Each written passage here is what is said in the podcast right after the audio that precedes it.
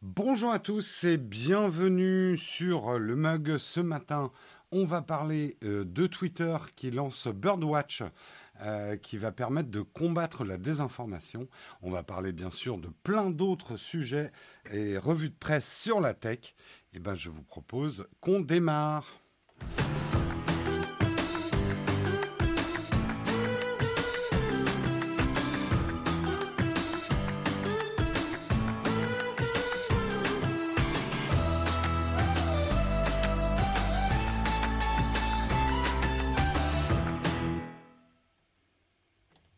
Bonjour à tous, j'espère que vous allez bien en ce mardi matin et bah, que tout va bien. J'ai eu un petit problème technique, un petit peu de retard. C'est des choses qui arrivent, les aléas du direct.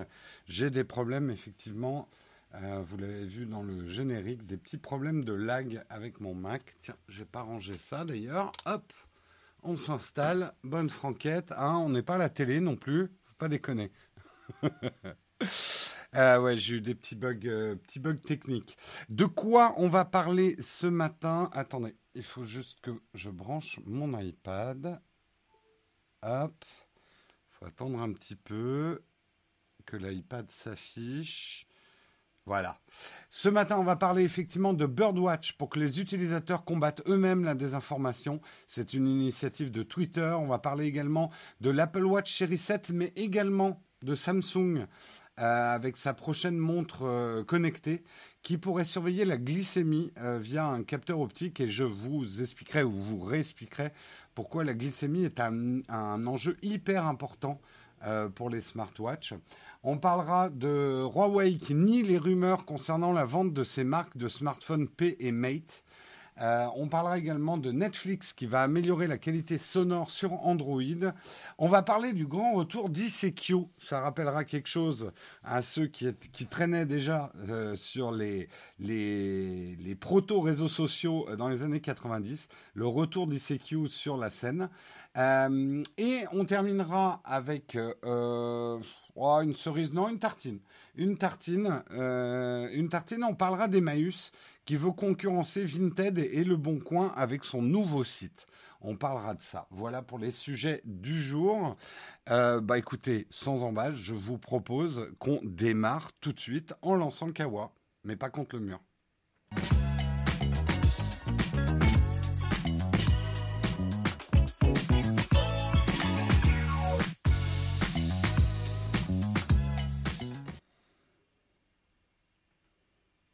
Et merci beaucoup, Jess, pour ton Prime, neuvième mois d'abonnement. Merci de ta fidélité. Euh, ICQ, ouais, ça rappelle des souvenirs à certains. Bah, on, va en reparler, on va en reparler. Mais on va commencer par Twitter. Euh, c'est le sujet du jour, en tout cas pour moi. Twitter va lancer Birdwatch pour que ses utilisateurs combattent eux-mêmes la désinformation. Euh, ils ont annoncé hier, effectivement, chez Twitter, un nouvel outil de lutte contre la désinformation faisant appel directement aux utilisateurs. Euh, c'est vrai qu'on sent que Twitter est en pleine introspection.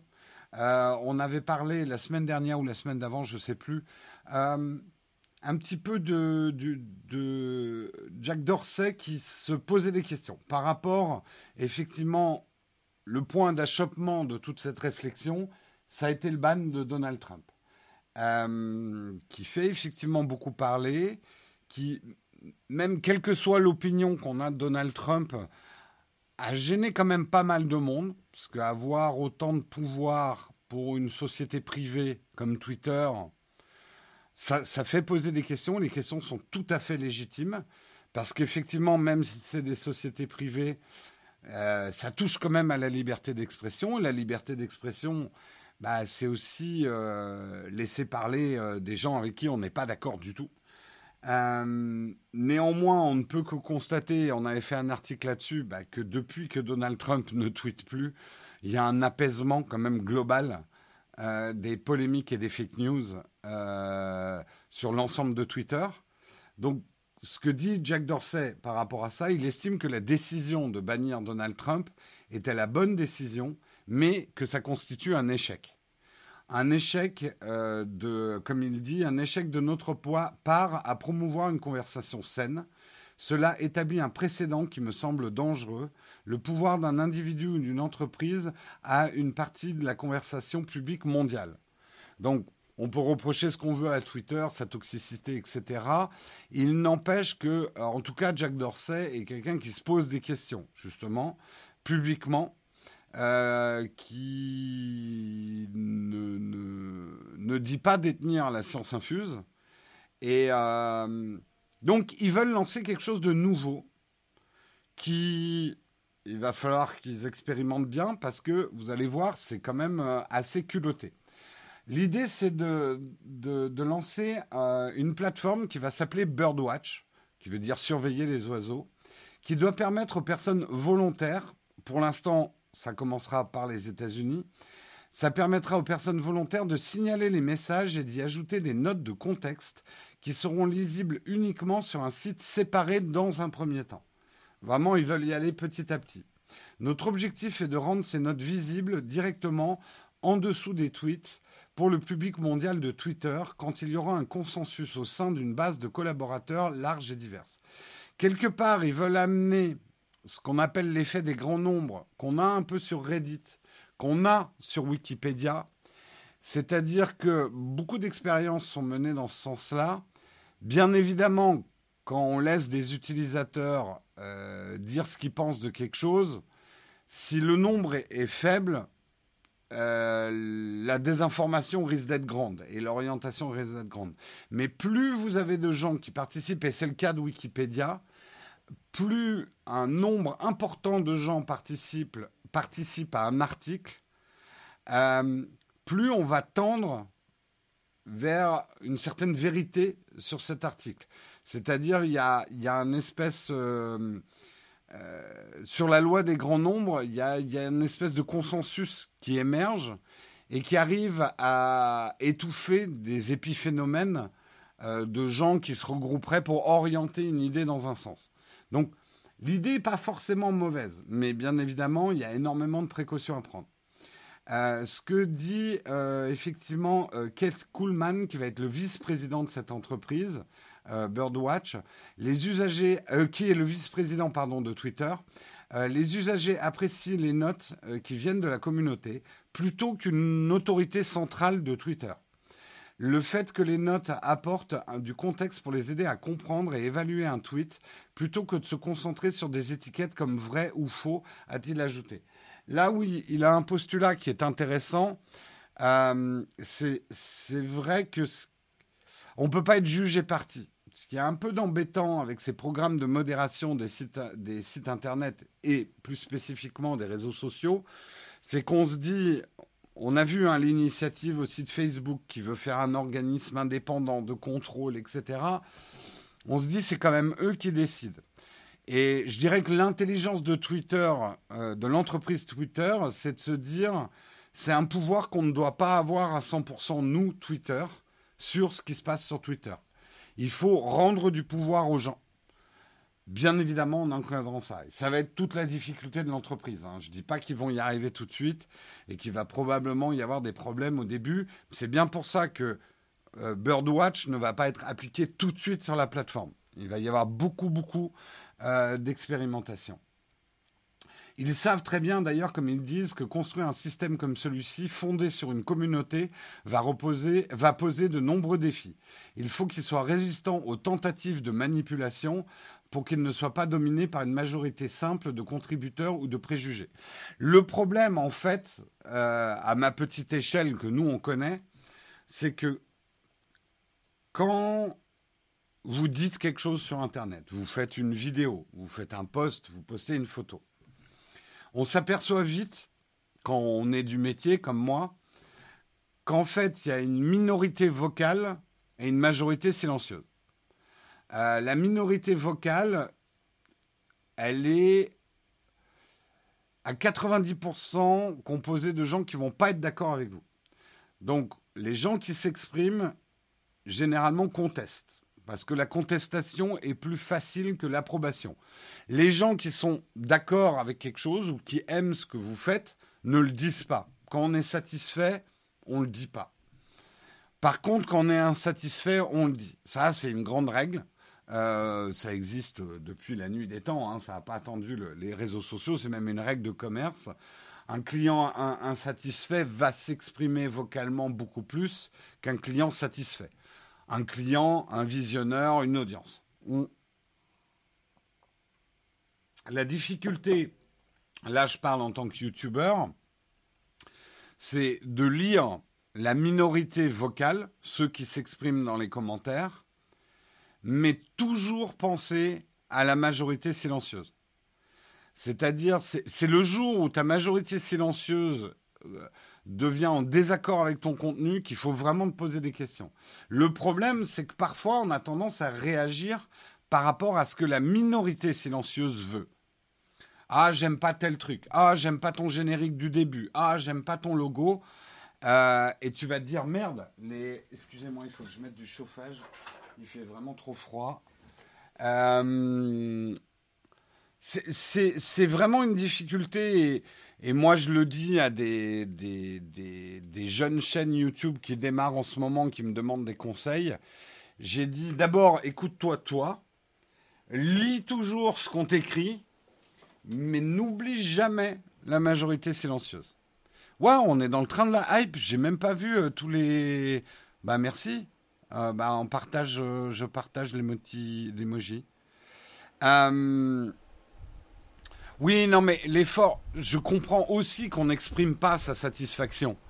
Euh, je vais pas dire oui, il faudrait que les gens disent quand ils aiment, parce que les gens le feront pas et c'est normal. Ça aussi, c'est des dynamiques humaines. Euh, j'en profite juste pour remercier Sandokan, euh, Mouik Mouik, Aberzen, Tech Tech Tech Tech.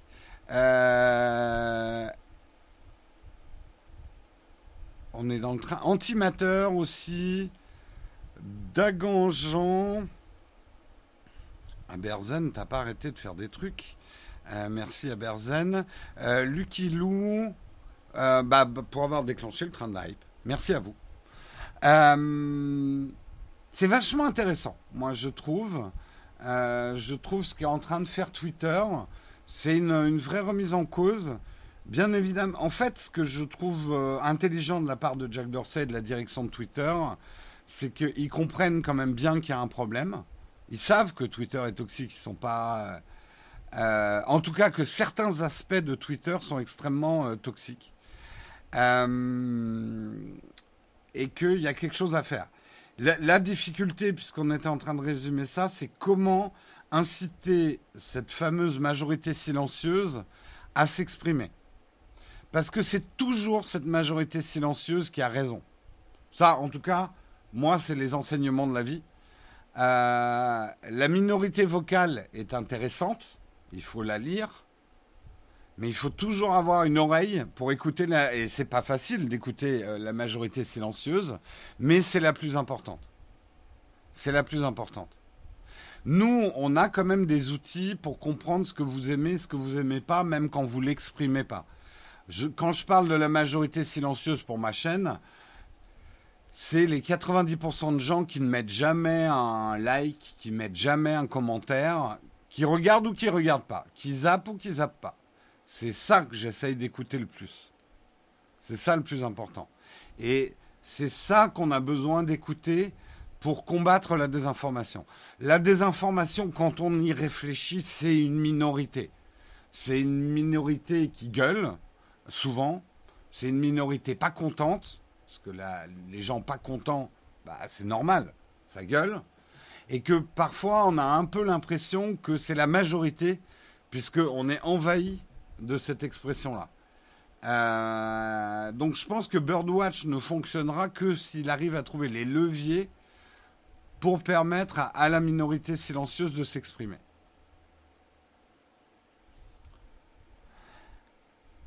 Ça va pas être simple de mettre ça en place. La prise de contrôle de cette entité régulatrice, ça va être un Tout à fait, mais néanmoins, ça, n'empêche que ça va être intéressant. Après, ils ont pris beaucoup de précautions. C'est une expérimentation qu'ils font. Mais on, constate quand même que certaines plateformes, genre Wikipédia, euh, d'une certaine façon sur Reddit, quand on laisse les gens s'exprimer sur les sujets et on les laisse s'autoréguler, pas pour tout, c'est pas parfait, mais il y a une certaine vérité qui en sort. Loi des grands nombres. Et quelque part, on s'approche d'un modèle euh, démocratique intéressant, d'expression démocratique intéressant. Merci, euh, euh, c'est One Hill 67.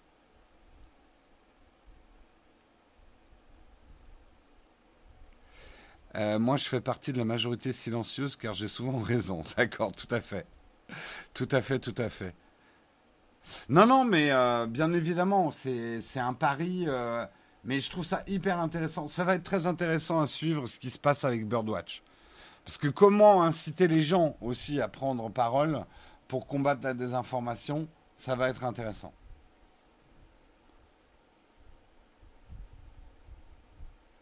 Mais il faut essayer. Il faut. Je pense que la pire erreur qu'on pourrait faire aujourd'hui, c'est de se dire ah, les réseaux sociaux, c'est de la merde, jetons tout à la poubelle.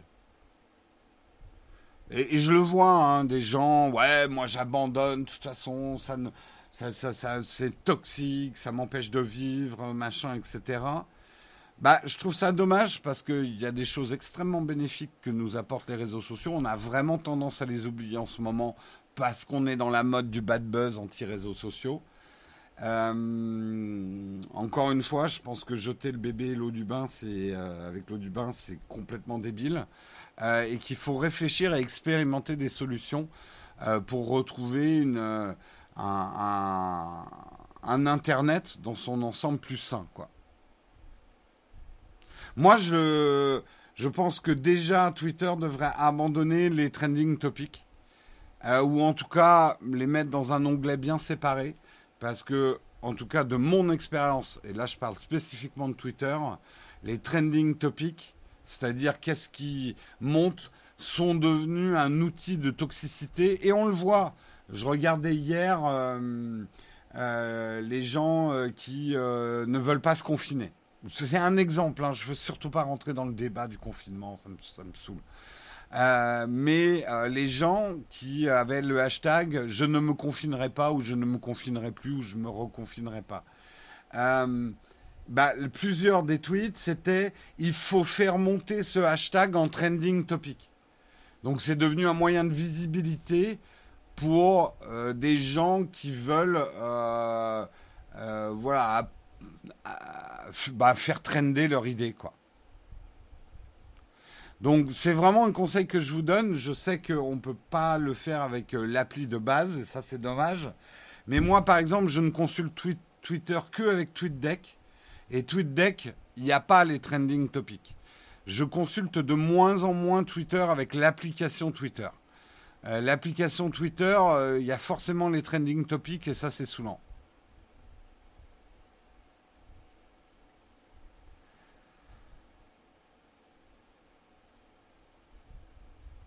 Oui, le problème, il y a des bonnes choses, je suis d'accord, dans les, dans les trending topics, ça permet de voir ce dont le monde cause, mais on s'aperçoit quand même que c'est surtout devenu un outil pour ceux qui veulent faire du prosélytisme et du lobbying pour leur cause, et que souvent quand même, c'est... Ah, c'est cracra. Hein. C'est cracra, euh, en tout cas à mon avis, ce qu'il y a dedans... Euh, c'est, pas la plus belle partie de l'humanité, je trouve.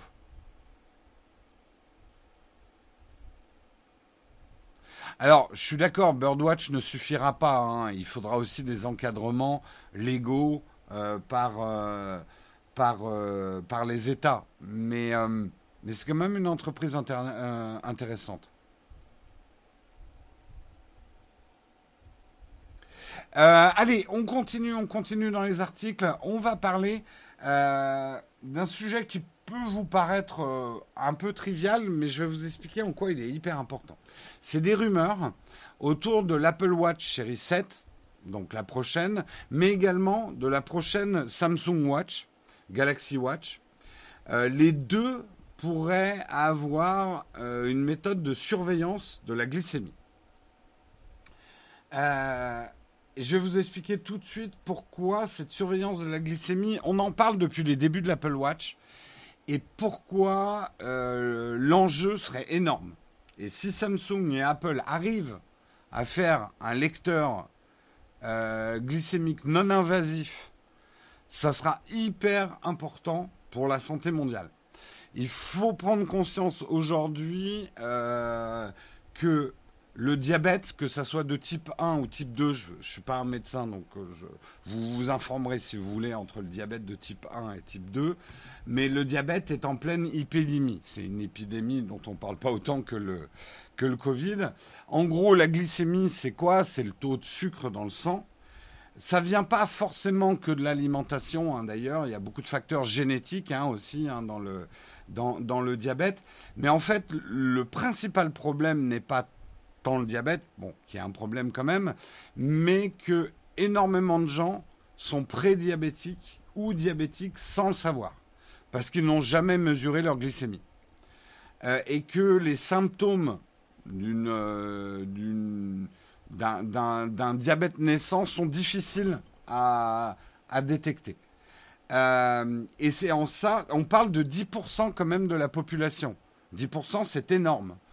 Euh, qui seraient prédiabétiques et qui n'est pas au courant qu'ils sont euh, diabétiques en fait ou prédiabétiques. Euh,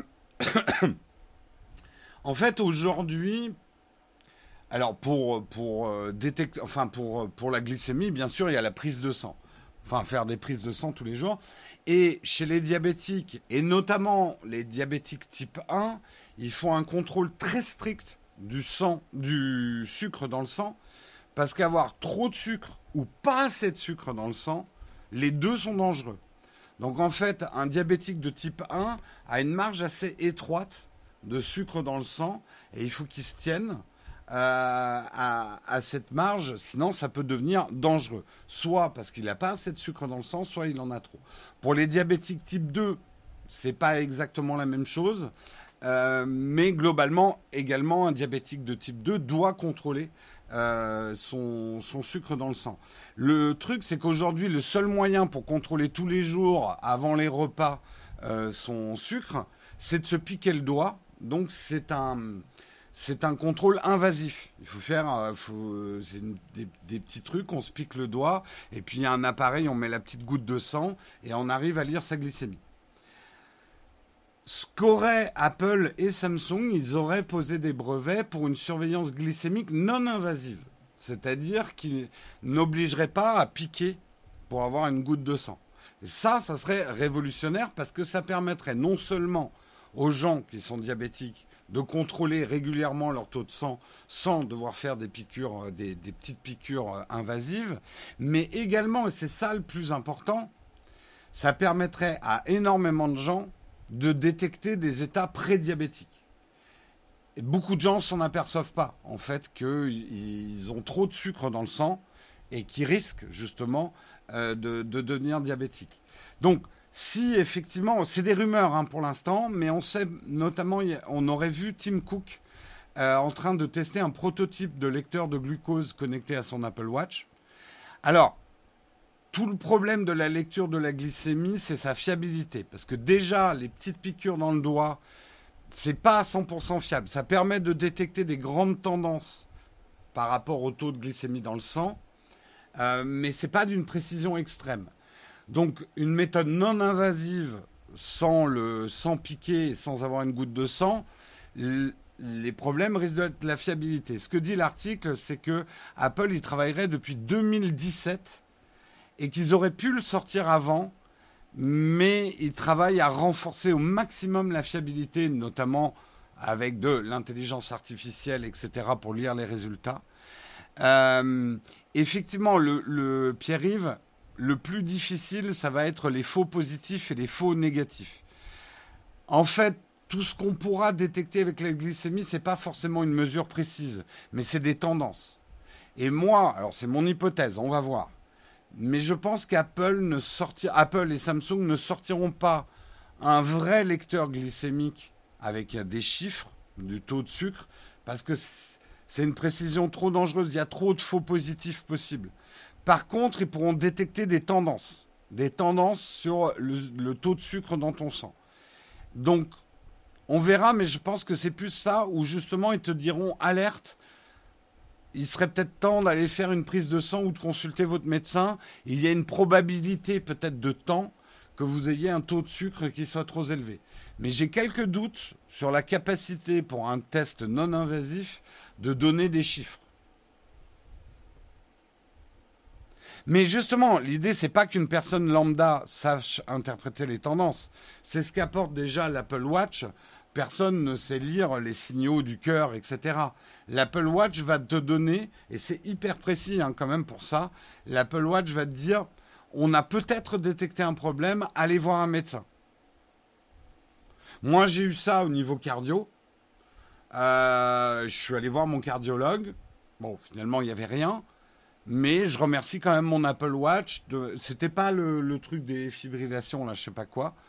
Euh, mais j'ai eu un moment, effectivement, euh, il m'a fait deux, trois fois une alerte en me disant Vous inquiétez pas, c'est plutôt bien rédigé, je trouve, les alertes sur l'Apple Watch. Il m'a dit Vous inquiétez pas, mais on a détecté une tendance. Euh, allez voir un médecin. et donc, en ça, je trouve que c'est plutôt bien foutu. Alors, est-ce que c'est connecté? Est-ce qu'ils nous prennent nos données? Alors, bien évidemment, in fine, il faut avoir confiance dans la capacité d'Apple et de Samsung. Il faut savoir quand même que les données santé, c'est aujourd'hui, probablement avec les données bancaires, ce qui est le plus protégé au monde. Donc, moi, je sais que je fais confiance à Apple avec mes données santé. Peut-être que j'ai tort, peut-être qu'un jour, il y aura un grand scandale. Mais oui, moi, je fais confiance à Apple euh, pour mes données santé. Samsung, je ne saurais pas dire. J'ai pas de, Galaxy Watch. Euh, ça, renseignez-vous. mais j'aimerais vraiment vous faire prendre, conscience, parce que moi, j'ai pris conscience euh, de, de l'importance de ça. C'est que ça peut engendrer une vraie révolution, effectivement, dans l'alimentation. Euh, le sucre, c'est pas uniquement des choses qui ont un goût sucré. Le sucre, c'est d'abord le premier carburant du corps, avant la graisse, euh, avant le, avant le, les trucs. Le, corps puise d'abord dans les sucres pour son énergie. Mais trop d'énergie ou pas assez d'énergie dans le corps, c'est très néfaste. Ça use le corps euh, très très vite. Et du sucre, on en met beaucoup, et notamment avec les grandes tendances de trucs où on met plus de conservateurs chimiques, on va rajouter du sucre parce que le sucre est un conservateur. Donc il y a du sucre dans tout. Vous pouvez avoir du sucre dans des soupes de légumes. Vous avez tous les sucres lents, c'est-à-dire pain, pâte, riz, euh, patates, etc., qui sont pas des sucres qui ont un goût sucré. Et aujourd'hui, on le sait, l'alimentation. Euh, je sais par exemple qu'il y a de très gros problèmes en Asie et en Afrique au niveau euh, du diabète parce qu'ils ont une alimentation qui repose beaucoup sur le riz. Et euh, le riz, il y a beaucoup de sucre dans le riz, sucre lent, mais sucre. Euh, mais globalement, les pays occidentaux ont des vrais problèmes de surconsommation de sucre. Alors, on stigmatise souvent les diabétiques en disant ouais, c'est des gens qui ont mangé trop de gâteaux. C'est pas si simple que ça, le diabète. Il y a énormément de facteurs génétiques. Je le sais parce que moi, dans ma famille, voilà, il y a, euh, a des facteurs euh, génétiques euh, diabète. donc c'est pour ça hein, que je suis au courant aussi de ça. et il y a des gens de ma famille, proches ou éloignés, qui sont très sportifs, qui mangent hyper bien et tout, et qui sont à un certain âge devenus diabétiques. Donc il n'y a vraiment pas que le facteur manger. Mais c'est un facteur aggravant. C'est un facteur aggravant qui peut déclencher effectivement un diabète avant. D'origine algérienne, je peux confirmer cela, presque tout le monde est diabétique euh, dans ma famille. Oui, bah, le problème c'est que beaucoup d'alimentations sont à base, que ce soit les pâtes, le pain, le couscous, le riz. Euh, c'est des aliments très nourrissants, mais qui sont très chargés en sucre. Alors oui, il y a aussi euh, le diabète pendant la grossesse, et c'est là où des détecteurs au poignet, souvent pendant la grossesse, il y a effectivement des problèmes de diabète aussi.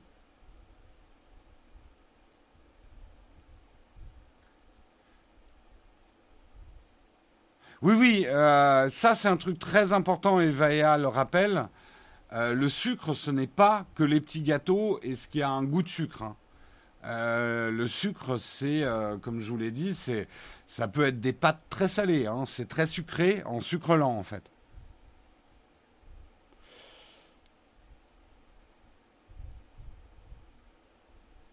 Et encore une fois, hein, il n'y a pas que la consommation de sucre qui est euh, le manque d'exercice aussi est un, que peut engendrer le stress aussi peut engendrer du diabète. Il y a énormément de facteurs. Juste pour terminer sur cet article, mais j'avoue que c'est un domaine de santé qui me passionne parce qu'il y a une chose à comprendre, c'est qu'aujourd'hui, la recherche autour du diabète est la recherche où il y a le plus d'argent. Parce que euh, c'est un fléau qui concerne le monde entier, et notamment le monde occidental, et qui pèse très très lourd sur tous les systèmes de sécurité sociale. Donc les enjeux économiques sont énormes, et si Samsung et Apple arrivent à mettre au point un lecteur de glycémie, ça pourrait vraiment, là, pour le coup, être révolutionnaire pour la santé. Ça serait hyper intéressant.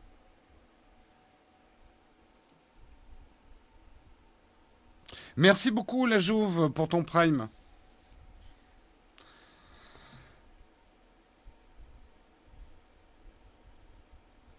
Allez, on continue, on continue. J'ai passé du temps, mais moi, c'est vraiment là, j'avoue que s'ils y arrivent, ça me, ça me passionne. Ça me passionne, ça me passionne. Euh, on va parler de Huawei. Huawei, toujours dans la sauce. Euh, il y a une rumeur, vous allez peut-être lire des articles, des rumeurs qui affirmaient que Huawei allait vendre ses gammes, euh, ses, ses smartphones haut de gamme pour les faire fabriquer par une autre marque, notamment sa gamme P et sa gamme Mate. Et eh ben en fait Huawei dément euh, Huawei a pris connaissance des rumeurs non fondées qui circulent actuellement sur la possibilité de vendre ses marques de smartphones haut de gamme. Euh, ces rumeurs n'ont aucune légitimité. Huawei ne projette rien de tel. Nous restons pleinement engagés dans notre activité smartphone et nous allons continuer de proposer les meilleurs produits et expériences possibles à travers le monde. C'est un petit peu langue de bois comme réponse, mais ok. Euh, également, le gouvernement de Shanghai a euh, également démenti ces informations, mais le sujet n'est peut-être pas clos pour autant. On sait que Huawei a vendu en novembre 2020 sa marque Honor au consortium euh, Shenzhen Xinxing New Information Technology. that's a mouthful, comme on dit. La vente avait été justifiée dans la guerre commerciale qui lui livrait l'administration Trump. Pour l'instant, bon, euh, Biden, il a beaucoup de choses à faire. Pour l'instant, Biden s'est pas vraiment exprimé sur le dossier. Est-ce que les relations vont se détendre un petit peu euh, pour Huawei? Pour l'instant, en tout cas, Huawei est toujours dans la sauce. Euh, et on ne sait pas encore ce que Biden, effectivement, va faire par rapport à ça.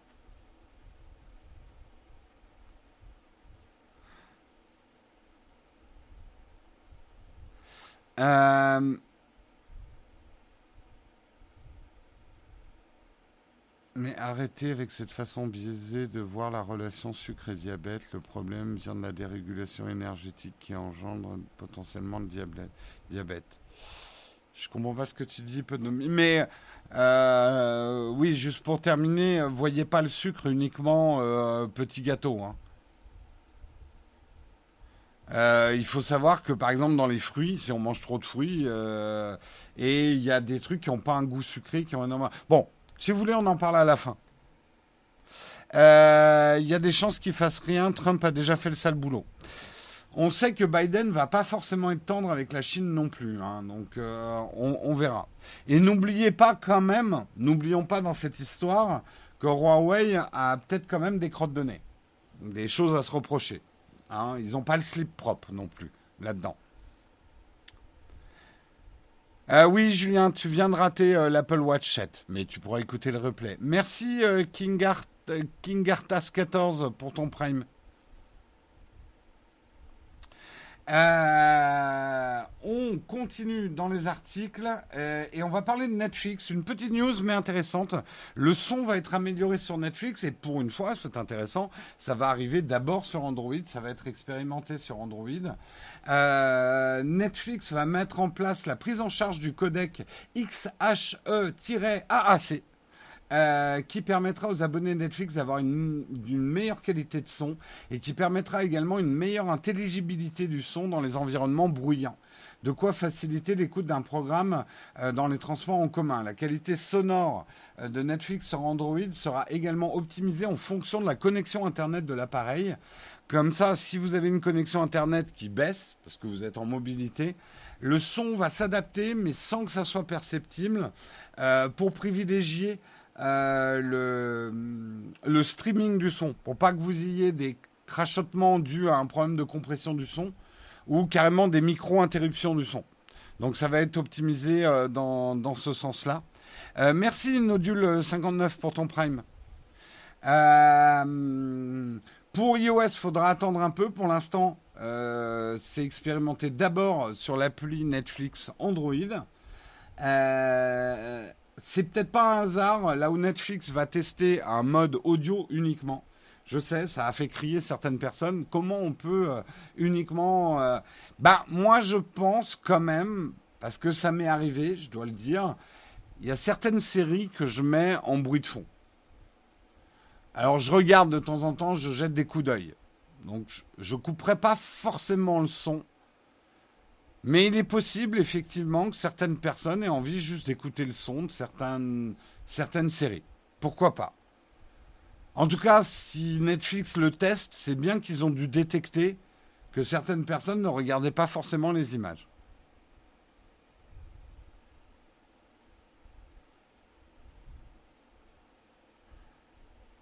Euh, les transports. Euh, c'est peut-être parce qu'il est très limité en termes de connexion. Euh, de quoi vous parlez? J'essaie depuis tout à l'heure de me connecter au Discord, mais la Pose la question. Ah mince, il y a un problème avec le Discord. Bon, on, on verra. Je sais pas, est-ce que tout le monde a un problème avec le Discord? À voir en fin d'émission. Sur Twitch, c'est vraiment incroyable, genre, regardez le mug dans les transports. Oui, je pense que, bon, le mug, vous êtes beaucoup, et ce que je comprends, à plutôt écouter le son euh, que de regarder l'image. Mais euh, c'est intéressant, c'est intéressant, c'est presque la revanche du son sur l'image. Euh, le, le podcast et l'audio ne sera pas tué par, par YouTube et Netflix.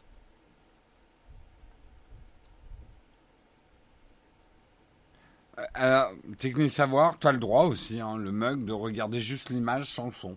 T'es vraiment fan de ma tête, écoute, ça me fait plaisir quelque part. Ça me fait un peu peur aussi quelque part. Euh,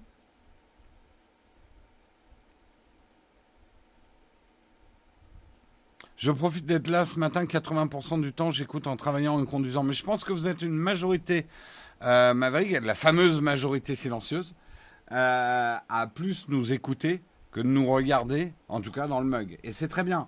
L'émission a toujours été conçue comme de la radio filmée et non pas forcément euh, du streaming vidéo, quoi. Alors je sais, il faut qu'on bosse sur les E. Mais c'est pas facile. Je peux vous garantir que c'est pas facile de bosser sur les E. Croyez pas que ça se fait comme ça. Euh, Nick, c'est une flemmardise de notre. On est tout à fait conscient du problème. Mais que euh, bah, c'est là qu'on s'aperçoit que faire de la radio, c'est un métier, ça s'apprend. Euh, il y a du média training et que c'est pas facile de se débarrasser de tics de langage ou de tics gestuels comme moi qui sautille de partout. On continue, on continue dans les news. On va parler d'ICQ. Et oui, on retourne dans les années 90. Euh, et ben, qu'est-ce que c'est que cette réémergence d'ICQ bah, C'est dû à la grande migration, la grande exode de WhatsApp euh, qui, a eu, qui a lieu depuis 2-3 semaines. Les gens euh, émigrent vers Signal, Telegram, mais certains sont revenus à une appli qu'on avait presque oubliée, un réseau qu'on n'avait pas presque oublié, un dinosaure des réseaux, ICQ. Euh, ICQ qui était accessible notamment depuis AOL, AOL Instant Messenger, IM. Euh, c'était très très populaire dans les années 90, hein, ICQ. Beaucoup ont fait leurs premières armes de réseaux sociaux en fait euh, et de messagerie. Avec, oui, d'ailleurs, c'est plutôt un proto-messagerie qu'un proto-réseau sociaux, hein, ICQ. ICQ, je sais pas, comment vous, vous, le prononcez comme vous voulez. ICQ, ICQ, voilà. Euh, alors, le truc, attention avant d'y basculer. Parce que euh, ICQ a basculé entre les mains d'une société qui est une société russe qui s'appelle Digital Sky Technology et euh, que l'on connaît désormais sous le nom de Mail.ru. Et je crois qu'on en avait parlé déjà, sont un petit peu dans la sauce. Euh, Mail.ru, notamment les polémiques autour du data. Donc euh, attention en fuyant un problème, ne pas vous réfugier dans un problème encore plus grand. Si euh, ça a été inventé en Israël, effectivement, euh, ICQ. En France, on était plus MSN, hein, c'est vrai. Mais voilà, c'est intéressant euh, de voir. Euh, oui, ICQ, oui, pardon. effectivement, ça se dit ICQ parce que ça veut dire I seek you. Je te cherche en anglais. T'as rencontré ta femme en discutant sur ICQ. Très bon, euh, Nexus. Merci de ton partage. Il vaudrait mieux aller sur Signal. Alors, j'en ai pas parlé ce matin parce que les articles étaient un peu compliqués, mais Signal, il euh, y a des problèmes là en ce moment. Euh, que c'est chelou. Alors non, je veux pas qu'on tombe là-dedans parce que Telegram, par exemple, c'est russe. Hein. Euh, mais mail.ru, RU, j'ai vu pas mal d'articles passer là-dessus. Il y a des problèmes. Hein. Il y a des problèmes. C'est problématique.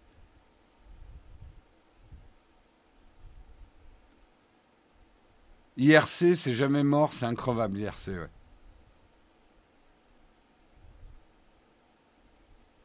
Une chance que Apple n'ait pas ouvert iMessage. Ah, on aimerait tous que iMessage soit ouvert euh, sur Android, mais c'est un avantage concurrentiel énorme pour Apple. Je dis pas qu'ils ont raison de le, de le garder uniquement sur les iPhones, parce que je suis triste que euh, iMessage ne soit pas sur d'autres plateformes. Mais c'est vrai qu'ils abandonneraient une forme d'exclusivité et quelque chose qui nous rend assez captifs de l'univers iOS. Parce que quasiment tout le monde que je connais, une fois que tu as touché à iMessage, tu as du mal à, sortir de iMessage.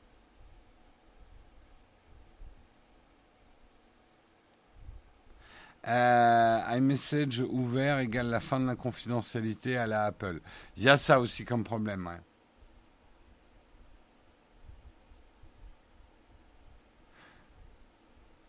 J'avais entendu que iMessage ne pouvait pas s'ouvrir côté Android à cause de brevets. Oui, c'est ça. iMessage, euh, ne, tu peux pas euh, installer iMessage sur Android. Ça n'existe pas.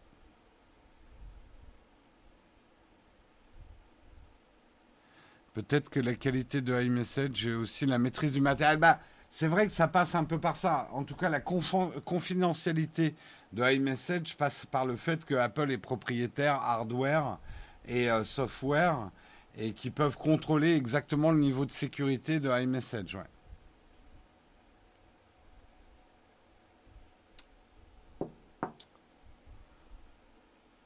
Est-ce qu'il y a autre chose que iMessage sur Apple? Euh, ben non, Apple ne fait que iMessage. Après, tu peux installer toutes les messageries que tu veux sur un iPhone. Hein.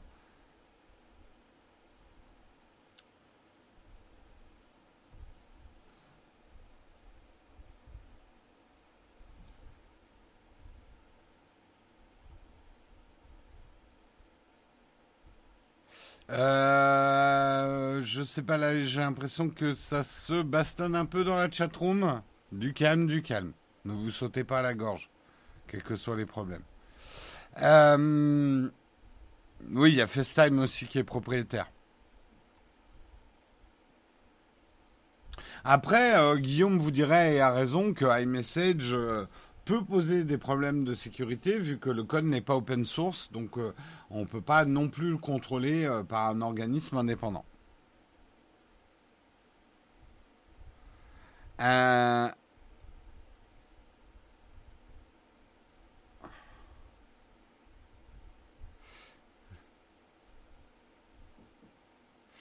Ouais, euh, c'est le problème dès qu'on aborde un problème de médecine. Euh, Allez voir des vrais médecins. Si vous avez un problème de médecine, euh, voilà.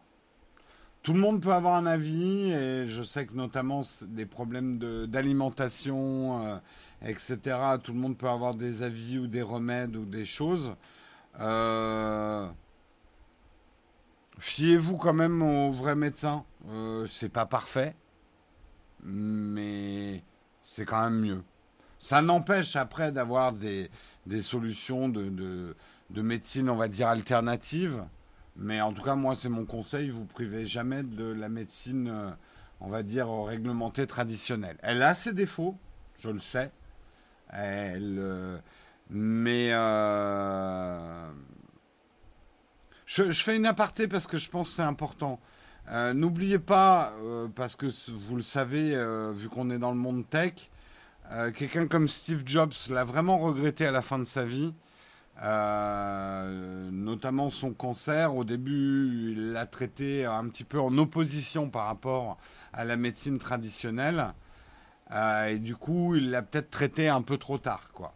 Ce qui n'empêche que ça peut être très bien d'avoir des, médecines parallèles à la médecine traditionnelle, mais quand même, voilà. Bref, allez, je, je, ferme la parenthèse. Arrêtez de vous... Hein Je vous demande de vous arrêter. Arrêtez de vous disputer ou alors vous le faites en DM. Parce qu'après, vous me déconcentrez, vous voyez Sinon, effectivement, euh, la, modération va vous ban. Euh, réglez vos problèmes en DM et pas euh, en public. Allez, on continue. Bah non, on continue pas. C'est le dernier article, Jérôme. Ah ouais, c'est le dernier article.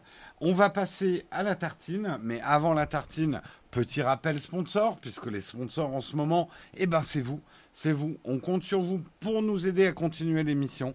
Vous pouvez devenir contributeur, eh ben ici sur Twitch, avec des subs, avec des primes.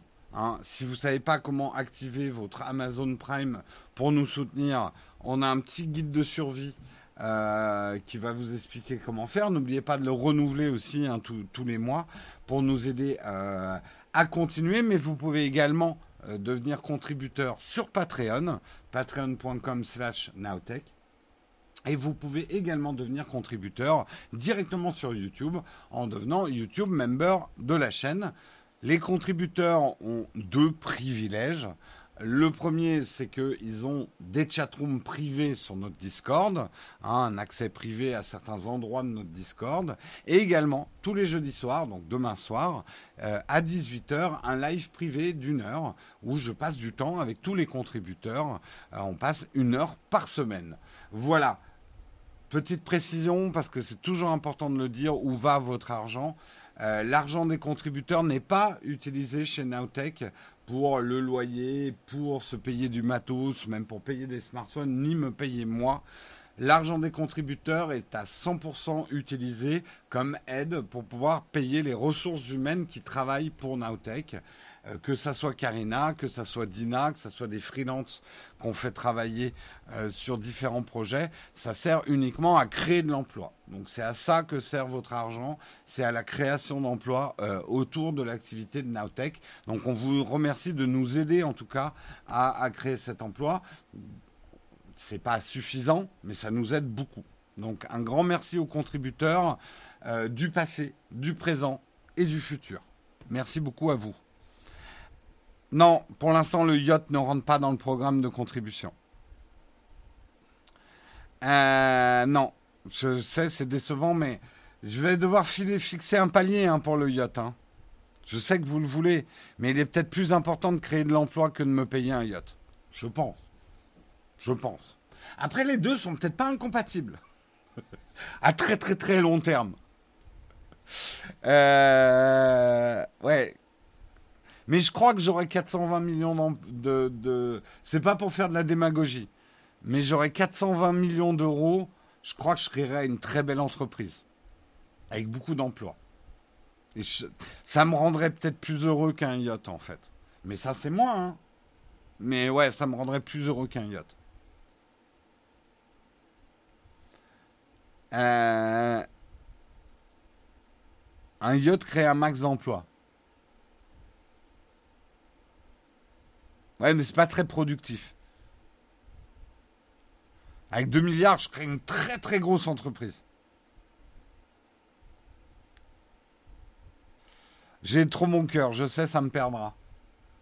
Ça serait chouette une alerte Apple Watch. Vous avez un trop bon cœur. Tu sais, quand tu es trop gentil avec quelqu'un, tu as une alerte sur l'Apple Watch qui dit Vous avez un trop bon cœur, ça va vous perdre. Consultez un psy. Devenez méchant. Euh, non, mais bon, après, ça c'est moi. Euh, je vais pas épiloguer là-dessus. Moi, créer dans un emploi, c'est mon kiff. J'adore ça. Créer de l'activité, c'est mon kiff. Donc il y a une part d'égoïsme hein, là-dedans. Je fais les trucs qui me font kiffer. Allez, on va passer à la tartine. Il est temps.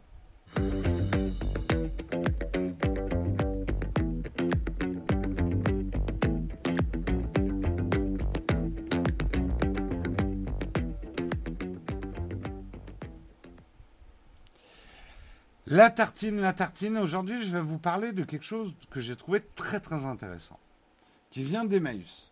Emmaüs vont concurrencer Vinted et Le Bon Coin.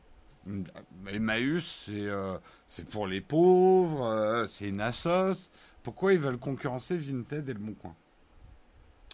C'est qu'en fait, Vinted, alors si vous ne connaissez pas, Vinted, c'est un site pour vendre des vêtements d'occasion. Vinted et Le Bon Coin posent un gros problème à Emmaüs. Euh, depuis euh, que euh, depuis que Le Bon Coin et Vinted existent, on constate depuis une dizaine d'années une perte des dons, notamment de la qualité des dons envers Emmaüs. Autrefois, quand on avait des affaires, des vêtements à jeter, des meubles à jeter et ce genre de choses, on les apportait à Emmaüs. Et ce qui a fait le succès de l'association Emmaüs, c'est ça. Aujourd'hui, euh, quand on a un vêtement, un vieux vêtement, un vieux meuble, on essaye de le vendre sur le bon coin. On essaye de le vendre sur Vinted. Donc en fait, ça a créé un problème à l'association euh, de concurrence, de vraie concurrence. Donc les gens, au lieu d'apporter euh, des, objets qu'ils n'utilisent plus et de les donner, cherchent à les vendre, même à des faibles sommes. Hein. Vous allez sur le bon coin, il y a plein de trucs à 2 à 5 euros, hein, la vieille chaise un peu pétée euh, et ce genre de choses. Euh, et le problème qu'a Emmaüs, c'est que pour que Emmaüs fonctionne, ils ne peuvent pas prendre des déchets. Ils doivent prendre quand même des choses qui se vendent un minimum. Et je sais que euh, moi, j'ai pas, j'ai jamais travaillé directement pour Emmaüs, mais j'ai des amis qui ont travaillé à Emmaüs. Ils m'ont dit, c'est choquant les gens nous apportent leurs ordures. Euh, ils apportent des sacs poubelles remplis de merde, des trucs pas lavés, enfin. Et ils gueulent parce qu'on n'accepte pas euh, leur merde. C'est qu'ils n'ont pas compris comment ça fonctionne en fait. Euh, donc là-dessus, justement, Emmaüs a un gros problème. Ils sont aujourd'hui obligés de collecter beaucoup plus d'objets pour assurer le même niveau de recettes il ne faut pas oublier que les recettes d'Emmaüs, bah, c'est comme ça qu'Emmaüs fonctionne. Euh, comme c'est une association euh, qui reverse les recettes, si les recettes diminuent, tout le système associatif ne, fonctionnera plus. Donc, par rapport à ça, parce que Emmaüs, quelque part, est quand même à l'origine de l'économie circulaire, redonner une vie aux choses que les gens ne veulent plus. C'est même l'idée d'origine euh, de l'abbé euh, de c'est l'abbé Pierre, oui, si je me trompe pas, qui a fondé Emmaüs. Euh,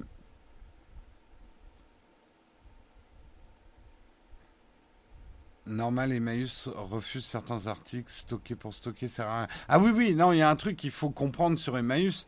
Emmaüs refuse énormément de choses parce qu'il y a plein de choses qui sont invendables. Donc, Emmaüs n'est pas une poubelle. Hein, oui, oui, c'est l'abbé Pierre. J'ai eu un. Je sais pas pourquoi j'ai eu un doute. Euh, donc, euh, mais je, connais plein de gens qui, au lieu de jeter à la benne, se disent que, enfin, qui disent qu'ils vont amener chez Emmaüs. Euh, je me permets, sans être moralisateur, de rappeler qu'Emmaüs n'est pas la décharge. Euh, le stockage, c'est un coup. Bah oui, puis ça va être à eux d'amener à la décharge au lieu de que vous, vous le fassiez, quoi. C'est pas leur job, hein. Euh, alors, justement, rentrons dans le vif du sujet. Comment Emmaüs va concurrencer Vinted et Le Bon Coin? Eh bien, il lance une plateforme qui s'appelle... Euh, alors, c'est l'interface Tréma, mais je crois que le label d'e-commerce va s'appeler Label Emmaüs. L'article n'est pas très clair. L'idée, c'est de toucher effectivement des plus jeunes qui font tout en ligne et de les inciter à moins vendre sur Vinted et le Bon Coin et à plus mettre leurs annonces euh, chez Emmaüs. Et qu'est-ce qui va se passer? Si vous vendez vos vêtements euh, sur ce site, ou que vous vendez des meubles ou des vieilles choses, au lieu que l'argent vous revienne, l'argent partira chez Emmaüs. Mais, et c'est là où ça va peut-être vous intéresser, vous recevrez quand même euh, la déduction d'impôt, enfin le, reçu fiscal qui vous permet, euh, sur 60% de la vente, qui vous permet de déduire 60% de la vente. Et ça, je trouve ça hyper malin. C'est que ça vous permet quand même de faire comme des vrais dons euh, à l'association Emmaüs, L'argent, au lieu que vous le touchiez vous sur la vente des trucs que vous utilisez plus, ça part direct chez Maüs, mais vous recevez quand même le reçu fiscal euh, que vous pouvez euh, déclarer pour faire un, abattement fiscal. C'est super malin, je trouve. Ça, c'est typiquement le genre de bonne solution pour une assos. Euh, moi, je sais que du coup, je ne savais pas, euh, je vais. Là, en plus, je suis en train de me débarrasser de vêtements, de vieux jeans et de trucs comme ça, euh, qui sont encore en très bon état, euh, mais qui me vont plus à la taille. Hein. Ah, je gardais quelques jeans de mes époques étudiantes où j'avais quelques kilos de moins. bah, je vais aller voir effectivement le, cette nouvelle plateforme. Parce que, alors, franchement, moi, aller grappiller 5 euros sur Vinted ou le Bon Coin pour des jeans, ça me saoule. Euh, si en plus, là, ça peut faire œuvre, utile, c'est très très bien. Alors, je rappelle quand même, et ça facilitera d'ailleurs les choses pour Emmaüs, Emmaüs n'est pas une poubelle. Hein. Emmaüs n'existe pas pour vous débarrasser de vos affaires.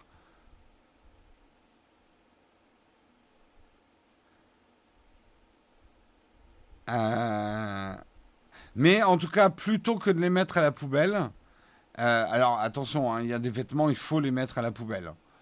Euh, c'est pas à peine de, croire que Emmaüs est là pour récupérer des vêtements déchirés ou ce genre de choses. À la limite, vos, vos jeans déchirés, vos t-shirts déchirés, ça fait des très bons chiffons. Hein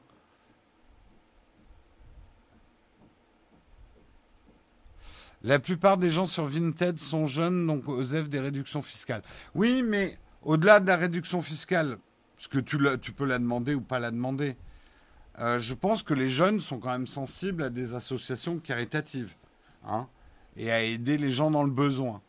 Plutôt que d'essayer de grappiller 5 euros sur Vinted, est-ce que tu, préférerais pas que ça aille à une assos? C'est la question qu'il faut se poser. Là aussi, a aucun jugement de valeur. Hein. Chacun fait ce qu'il veut. Euh, chacun est libre. Mais c'est bien d'avoir l'option. Euh, je trouve.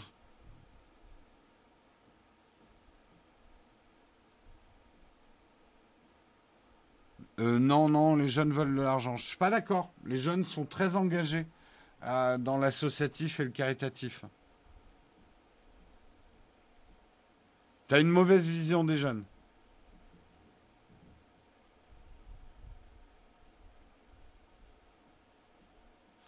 Euh, après, les gens grattent 5K sur Vinted car ils sont même dans, la galère. Alors, tout à fait d'accord avec toi. Est-ce que tous ceux qui grappillent 5 euros sur Vinted sont des gens dans la galère? C'est la question que je pose. Bien évidemment, je ne suis pas en train de dire que euh, tout le monde doit euh, arrêter d'essayer de gagner 5 euros sur une chaise ou un vêtement. Il y a des gens qui en ont besoin.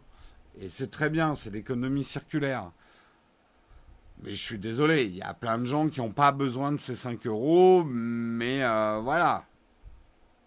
Mais justement, moi je pense, je suis peut-être optimiste par nature, que plein de gens vont s'intéresser à cette plateforme Emmaüs, euh, label Emmaüs, parce qu'ils ne savaient pas que l'option existait, quoi.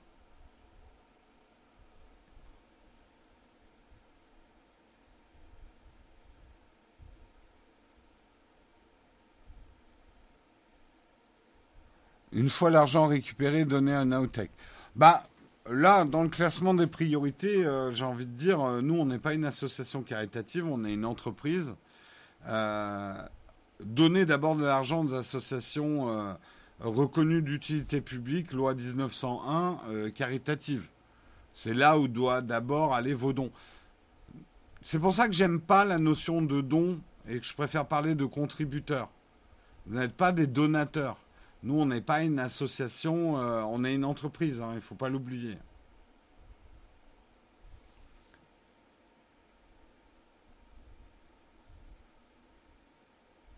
C'est du mondial relais, l'appli Emmaüs. Alors ça, je sais pas. Il faut aller voir. Je suis pas allé voir le site. Hein.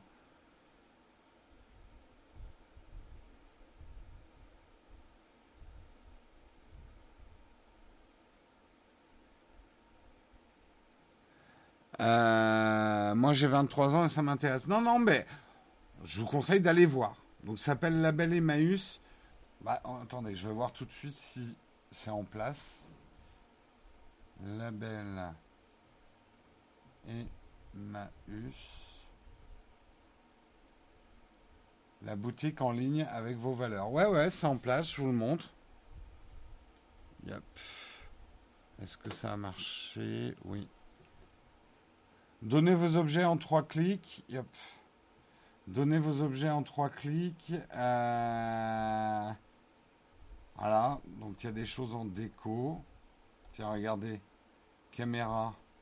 Des caméras vintage.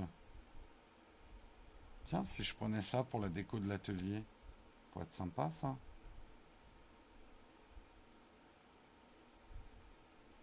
Pas mal, pas mal, pas mal. Je vais, je vais franchement y jeter un œil, moi. Franchement, y jeter un œil. High-tech. Euh, qu'est-ce qu'il y a comme smartphone en iPhone? Est-ce qu'il y a des gens? Eh, il y a des iPhones. Hein. Ça peut être un bon moyen, euh, effectivement. Vous voyez, euh, l'iPhone 6, plutôt que d'essayer de récupérer 100 euros, que 100 euros partent à l'association en revendant, c'est faire œuvre utile. Et ça va permettre à quelqu'un de récupérer un iPhone 6 euh, en bon état euh, pour 100 euros, quoi.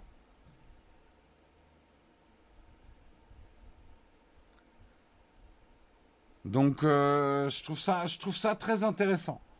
Je trouve ça très intéressant. et donc, mode. Voilà, vêtements hommes, t-shirt. Ah, il y a de quoi, il y a de quoi fouiller. Hein. Et au lieu de pub, ben, vous avez des messages de l'abbé Pierre. Il faut que la voix des hommes sans voix empêche les puissants de dormir. C'est beau. C'est beau. C'est chouette la vie de l'abbé Pierre. Hein. Si vous avez. Euh, c'est en film, je crois. Mais euh, j'ai lu, euh, moi, dans mon adolescence, la vie de l'abbé Pierre et. Sacré bonhomme. Sacré bonhomme, sacré bonhomme. Euh, non, franchement, bah, voyez, euh, on est toujours dans le négatif, euh, Internet, machin. Bah, là, il y a une belle initiative. Je trouve que le site est propre. ça fait pas cheap. ça donne envie de déposer des articles ou d'en acheter. Je sais pas si c'est dispo en Belgique. Alors ça, il faut, faut regarder quoi. Oui, le film avec Lambert Wilson, Hiver 54, c'est sur la vie de l'abbé Pierre.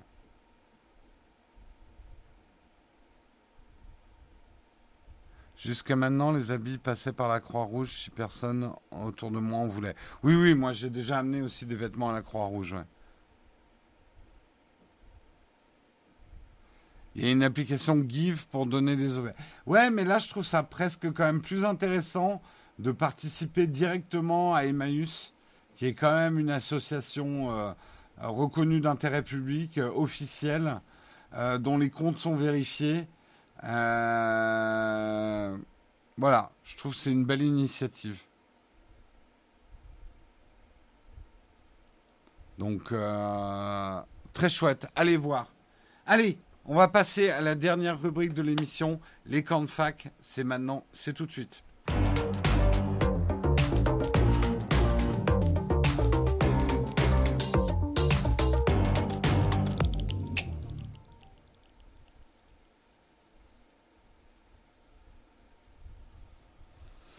Et c'est le moment des cornflakes, euh, des cornflakes, des cornfacs, des cornfacs. Vous avez des questions, j'ai peut-être des réponses. Euh, là, ça continue à parler, effectivement. Moi, les habits vont à la Croix-Rouge. Sinon, pour les enfants, c'est échange avec des amis sur les âges. Ça fonctionne bien aussi, oui, tout à fait. Euh,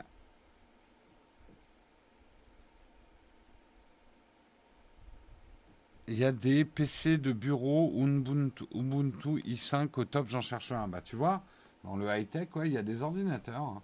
Ordinateur portable. Eh, regardez, c'est pas mal quand même. Pour un petit équipement. Euh, pour faire tourner Shadow.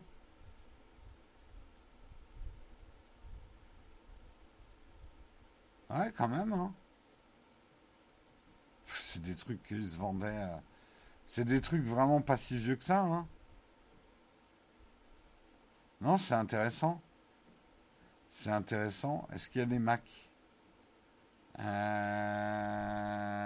Marc, est-ce qu'il y a du Apple? Non, il n'y a pas de Apple par contre. Il n'y a pas de Apple. Les, les, les, les gens veulent pas. Mais bon, vous voyez, il y a de l'iPhone, ouais. Il y a du Fairphone d'occasion. Intéressant. Il y en a un. Alors, je sais pas ce que c'est que les bons de consommation, euh, consommation. Bref. Euh, c'est intéressant pour les étudiants, les familles en galère, détresse numérique, tout à fait.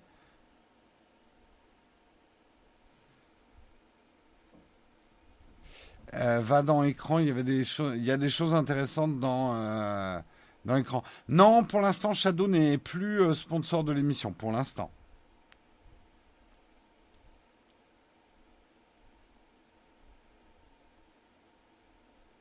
Alors, pour de la photo amateur, faut vraiment acheter un appareil objectif ou l'iPhone 12 en livraison aujourd'hui suffit. Bah écoute, pour un débutant, je répète, je re-répète et je re-répéterai toujours, avant de vous lancer en photo et d'acheter un boîtier, un objectif, bossez sur le cadrage, la composition et le choix de sujet. Et pour bosser sur le cadrage, composition, choix de sujet, vous n'avez pas besoin d'un boîtier d'objectif tant que vous n'êtes, tant que vous n'avez pas travaillé, je dirais pendant au moins un an avec au moins une photo par jour de cadrage, composition, choix du sujet, ce n'est pas la peine de vous acheter un boîtier avec des objectifs interchangeables. Vous allez même passer plus de temps à prendre la photo en faisant ça. La base de la photo et d'une photo réussie, quel est mon sujet? Qu'est-ce que je veux dire? Qu'est-ce que je veux véhiculer? Quelle est l'émotion que je veux faire ressentir? Et les moyens, c'est donc le cadrage et la composition de l'image. Pourriez-vous faire une vidéo sur devenir plus photogénique? Pas facile à faire comme vidéo, mais j'en ai l'idée depuis longtemps de faire cette vidéo, mais pas facile à faire. Non, c'est pas forcément la chirurgie esthétique, parce qu'il y a une, il y a une chose, pour avoir été directeur artistique autrefois et avoir travaillé beaucoup avec des mannequins, euh, euh, j'ai fait beaucoup de catalogues pour les galeries Lafayette et ce genre de choses. Il y a une chose que j'ai eu la chance de comprendre euh, assez jeune dans mon métier, c'est que il y a la beauté, il y a le charme. La beauté, c'est des mathématiques, c'est des règles esthétiques, c'est des règles d'harmonie, l'écart des yeux, etc. Euh, c'est une formule mathématique, la beauté, en fait. Euh, mais après, il y a le charme. Par exemple, dans les mannequins, j'ai croisé des gens qui, plastiquement, euh, étaient très beaux. Donc, l'algorithme était très bon, l'écart des yeux, machin, mais qui dégageaient rien, qui avaient zéro charme. Et j'ai rencontré des gens qui, au contraire, avaient beaucoup de charme, alors que plastiquement, c'était un peu de travers. Ce qui m'amène à dire, un bon photographe, un bon portraitiste et faire du bon portrait, ce n'est pas de faire ressortir la plastique d'une personne, mais de faire ressortir son charme. Euh, et c'est tout le, tout le talent d'un photographe, c'est d'arriver à capturer le charme d'une personne au-delà de sa plastique. Donc tout le monde peut être photogénique. Euh, salut Jérôme, est-ce que tu as entendu parler de l'application Beeper? Permet de regrouper l'ensemble des messageries sur une seule interface. Oui, j'ai vu, euh, mais c'est payant. Oui, j'ai vu, euh, j'ai vu le truc.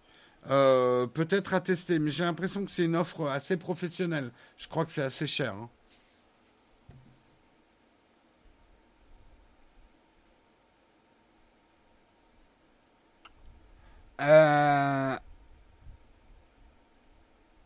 Pour photographe amateur. Mais euh, juste pour revenir sur cette histoire de plastique et de charme, euh, vous pouvez très bien le voir, par exemple, sur un site sur 500px, où il y a beaucoup de photos de mannequins, de jolies filles. La plupart sont mais inintéressantes, parce que le seul truc qui arrive à choper le photographe, c'est la plastique de la personne. Et ça donne des photos creuses où il se passe rien, c'est plat, c'est documentaire. Euh, on en voit des milliards sur Instagram de, ces photos qui se basent uniquement sur la plastique. Une vraie photo qui arrive à capturer le charme d'une personne, ça, c'est un portrait fort. Pour un photographe amateur occasionnel, mais avec la volonté de progresser dans le temps, et donc que le matériel dure dans le temps et puisse m'accompagner longtemps, quelle marque d'optique conseilles-tu? Ça fait beaucoup dans le temps. Euh, n'importe, une optique, c'est. Ça dure tout le temps, une optique. Hein. Tu peux acheter des vieilles optiques euh, qui datent d'il y a 50 ans et qui marchent très bien. Moi, je. Je le montre chaque fois. Vous l'aviez vu dans mes vieilles vidéos. Ça, c'est l'appareil photo que mon père a acheté euh, au Japon l'année de ma naissance. L'année de ma naissance. Donc, il y a 50 ans l'objectif, qui est un 50 mm f1.4, l'objectif fonctionne très bien.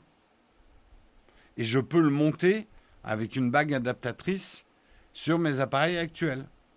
Il faudrait vraiment que je fasse une vidéo là-dessus. Mais voilà. Alors c'est sûr, il n'y a pas d'autofocus. Mais on n'en a pas besoin forcément de l'autofocus les objectifs, un bon objectif vous durera toute la vie. Et ça, vous en trouvez à 20-30 euros. Hein des objectifs comme ça.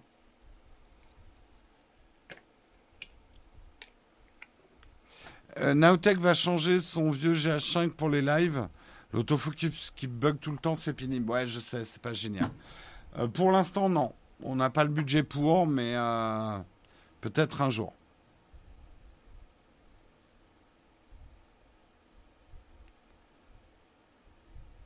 Le GH5 qui est tombé amoureux, ouais, il a réussi son autofocus. Non, je sais que l'autofocus le matin, c'est un peu fatigant pour vous. Euh, pour l'instant, c'est pas dans nos prios d'investissement, hélas.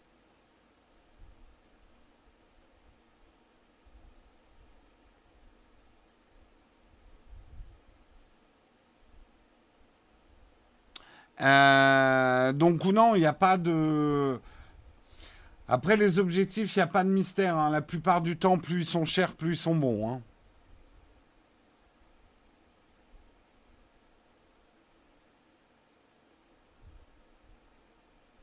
Euh, il faisait quoi comme job, euh, Papa Kenborg? Mon père euh, était, est toujours, même s'il a la retraite, ingénieur. Et il a voyagé au Japon parce qu'il y avait beaucoup d'échanges. Mon père travaillait dans l'aluminium. Euh, il y avait beaucoup d'échanges dans les années 70, enfin au début des années 70, euh, beaucoup d'échanges entre le, Japon et la France. Et mon père est parti pour aider, je crois, à construire une usine au Japon. Parce qu'en France, on avait une vraie avancée technologique sur l'aluminium et les cuves d'électrolyse. Euh, pourquoi avoir abandonné le Z6 Le Z6, d'abord, on ne l'a pas abandonné. On vient de recevoir notre Z6 Mark II. Euh, après, dans le travail quotidien, on n'avait jamais abandonné les GH5, donc on n'a rien abandonné du tout. Et c'est pas parce qu'on a euh, en ce moment le S5 en test pour le tournage qu'on a abandonné le Z6. En fait, vous pouvez très bien tourner avec plusieurs caméras différentes. Hein. Euh, je sais, hein, c'est c'est difficile à comprendre parce qu'on est dans la guerre des chapelles et il faudrait que chaque influenceur utilise un appareil photo. Euh, non, on a l'occasion d'en utiliser plusieurs. Ils ont tous des avantages et des défauts.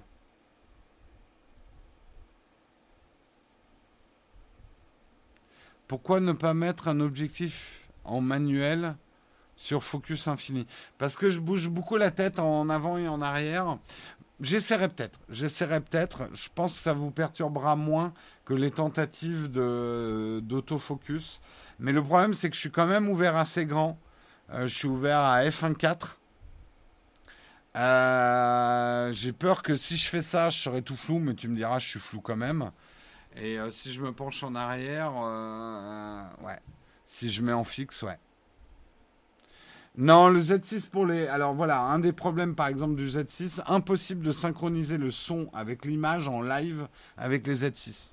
Donc on s'est battu pendant deux mois à essayer de faire fonctionner ça, euh, le Z6 pour les lives, et, et ça n'a pas marché.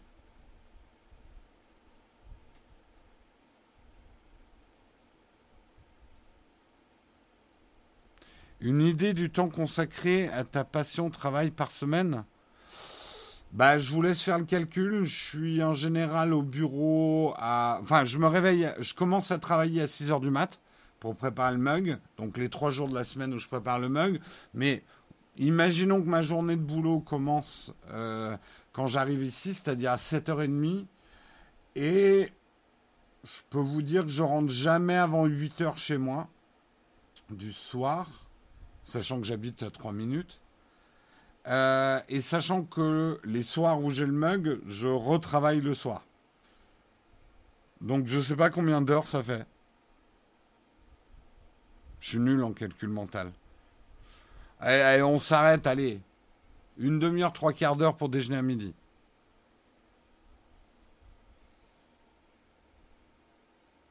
Sans parler effectivement des soirs où on fait des, qu'on travaille euh, un peu plus tard. Allez-vous voir prendre quelques jours off? Alors, théoriquement, mi-février, je devais prendre quelques jours. Ça va un peu dépendre de confinement ou pas, quoi.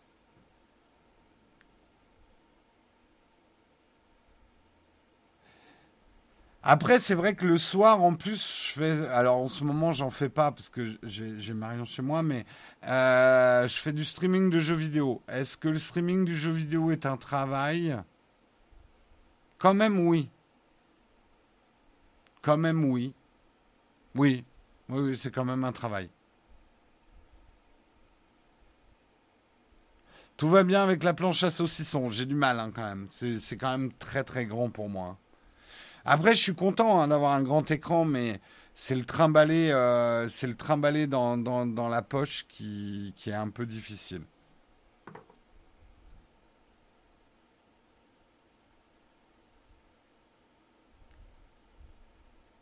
Quand c'est rémunéré, c'est un travail. Bah, c'est vrai que la notion de travail devient quelque chose de compliqué. Hein. Euh, moi, souvent, quand quand on me dit quel est ton travail, euh, je, demande mais qu'entends-tu par travail euh, Ce qui rémunère ou ce qui m'occupe?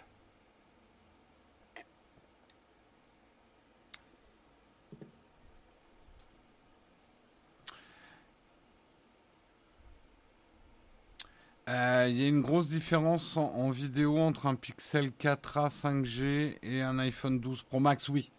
Je le dis honnêtement, et c'est vraiment pas pour faire du prosélytisme pro Apple. Mais Apple, alors j'ai pas pu tester le Galaxy S21. Mais pour l'instant, Apple, et c'est ce qui se fait de mieux en vidéo. Et tous ceux qui disent le contraire ne font pas vraiment de vidéo avec leur, euh, leur Samsung. Je suis désolé. Et ils ne regardent que la fiche de spec en disant mais c'est les mêmes specs que l'iPhone. Il n'y a pas que les specs dans la, la vidéo. Donc aujourd'hui, autant en photo, je trouve que Samsung fait mieux que l'iPhone. Euh, autant en vidéo, euh, pour moi, l'iPhone reste meilleur. Ça ne veut pas dire que c'est mauvais hein, sur Android et vous pouvez très bien faire du contenu avec de l'Android. Je dis juste que les iPhones sont meilleurs en vidéo. Point. Euh, je pensais pas que préparer une vidéo sur YouTube était si long. combien de temps vous passez pour les préparer? 40 à 60 heures une vidéo. Ça prend 40 à 60 heures de travail. Et parfois plus. Parfois plus que ça. En tout cas, les vidéos telles qu'on les fait sur Nowtech. Après, il y a d'autres chaînes tech qui arrivent à faire des vidéos en. Allez, au bas mot. Après, je sais pas, hein, mais ça leur prend grand maximum 5 heures pour faire la vidéo. Parce que c'est pas les mêmes vidéos en fait.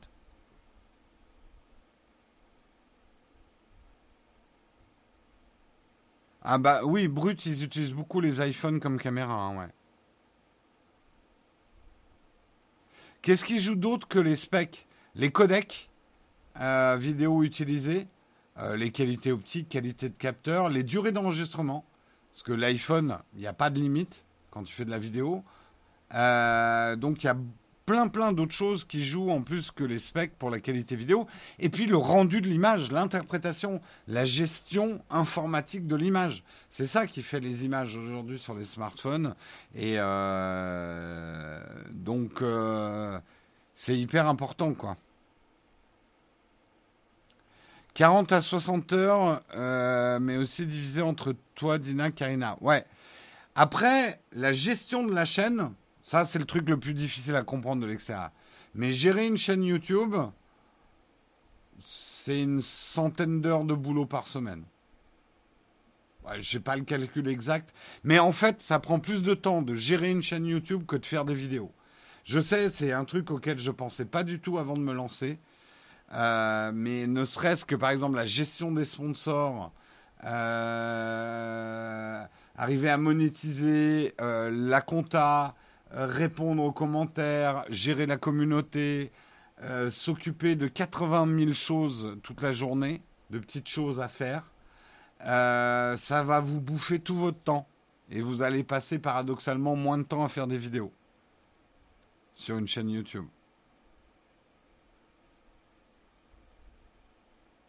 Par exemple, là, nous, on est en train de préparer une vidéo, je vous dirai pas le sujet, mais ça fait trois semaines qu'on prépare la vidéo, on n'a encore rien tourné.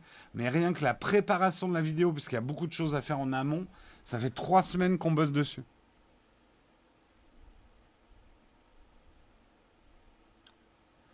Euh, forme d'entreprise, on est euh, une euh, SAS. Pour ceux qui connaissent. Euh, merci beaucoup. Je suis tes vidéos depuis pas mal de temps. Novice dans la tech, je me régale d'apprendre. Et la chaîne de Steven, ouais. Très bon aussi, Steven. Comme la plupart des activités indépendantes, plus de taf admin que le travail dans l'activité dédiée, tout à fait. C'est même euh, le propre de tout métier. Tu passes beaucoup de temps à gérer, en fait, et pas assez, je trouve, à faire ton vrai métier, ouais.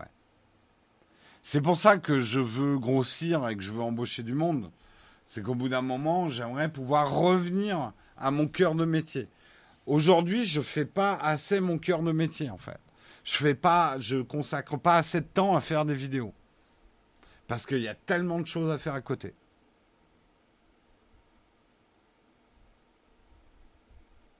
Mais ça, on peut pas s'en rendre compte vu de l'extérieur et je le comprends. hein. Bah, engage les gens, je les paye comment, euh, Bécris Vous avez toujours cette solution. embauche des gens, mais les gens, ils veulent être payés hein, en général. Donc, il faut que je trouve l'argent. C'est ça le plus dur. C'est ça le plus dur, c'est de trouver l'argent. Honnêtement, après, euh, trouver des gens, c'est pas si dur que ça. Des gens compétents, c'est un peu plus dur, mais trouver des gens, c'est pas si dur. Trouver l'argent pour payer les gens, c'est ça le plus compliqué. hein. Est-ce que ta chaîne et YouTube ont évolué, grandi avec le confinement? Ça, ça nous a engendré des difficultés, mais ça, a ça nous a renforcé, notamment les lives ont été renforcés par les confinements, ouais. Notre activité live et surtout notre... euh, on est persuadé qu'on a quelque chose à faire dans le live, on veut percer dans le live. Euh, oui, on n'est pas Samuel Etienne, on a une audience plus petite, mais euh, je pense qu'on a notre place à prendre dans le live. Et ça, c'est des choses qui ont été confortées euh, par, par les confinements, notamment.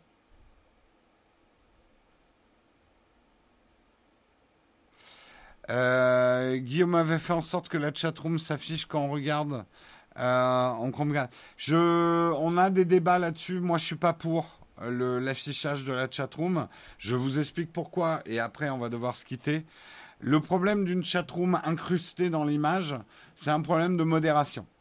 C'est-à-dire que si quelqu'un se met, à dire du caca, de la merde, des propos racistes dans le chat, c'est imprimé pour l'éternité dans la vidéo. Parce que euh, la censure de ces messages interviendra après, trop tard, ça sera enregistré dans la vidéo. Donc si vous voulez regarder nos vidéos avec les commentaires, il faut regarder les replays sur Twitch. Donc on vous en offre la possibilité.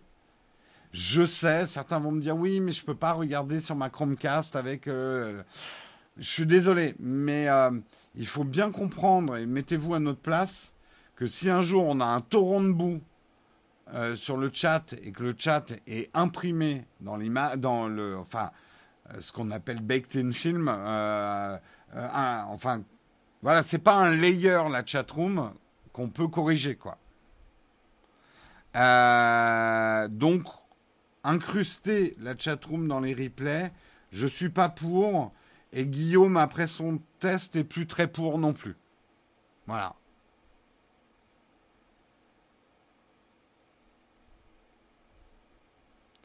Et en plus, vous êtes partagé là-dessus. Certains détestent, certains veulent la chatroom. Donc, il y a une option pour avoir la chatroom quand vous regardez le replay, c'est de regarder le replay sur Twitch. Donc, ne dites pas que ça n'existe pas, il y a l'option. Après, ça s'adapte peut-être pas à toutes vos conditions de visionnage. On ne peut pas faire plaisir à tout le monde. On ne peut pas en faire pour tout le monde. Allez, euh, sur ce, je, sais hein, que d'autres streamers le font, hein, mais euh, chacun fait ce qu'il veut avec son cul. Sur cette belle parole, je vous quitte. non, mais c'est pas parce que quelqu'un fait quelque chose que je suis obligé de faire comme lui. Hein j'ai le droit quand même de faire ce que je veux. Hein C'est ma chaîne, bordel. sur ce, je vous laisse sur ma chaîne, bordel. Euh, je vous souhaite une excellente journée à tous. Soyez bons, soyez forts. Euh, vous retrouverez demain matin Marion, euh, jeudi matin Guillaume, et moi, je serai de retour vendredi. Trop de citations ce matin.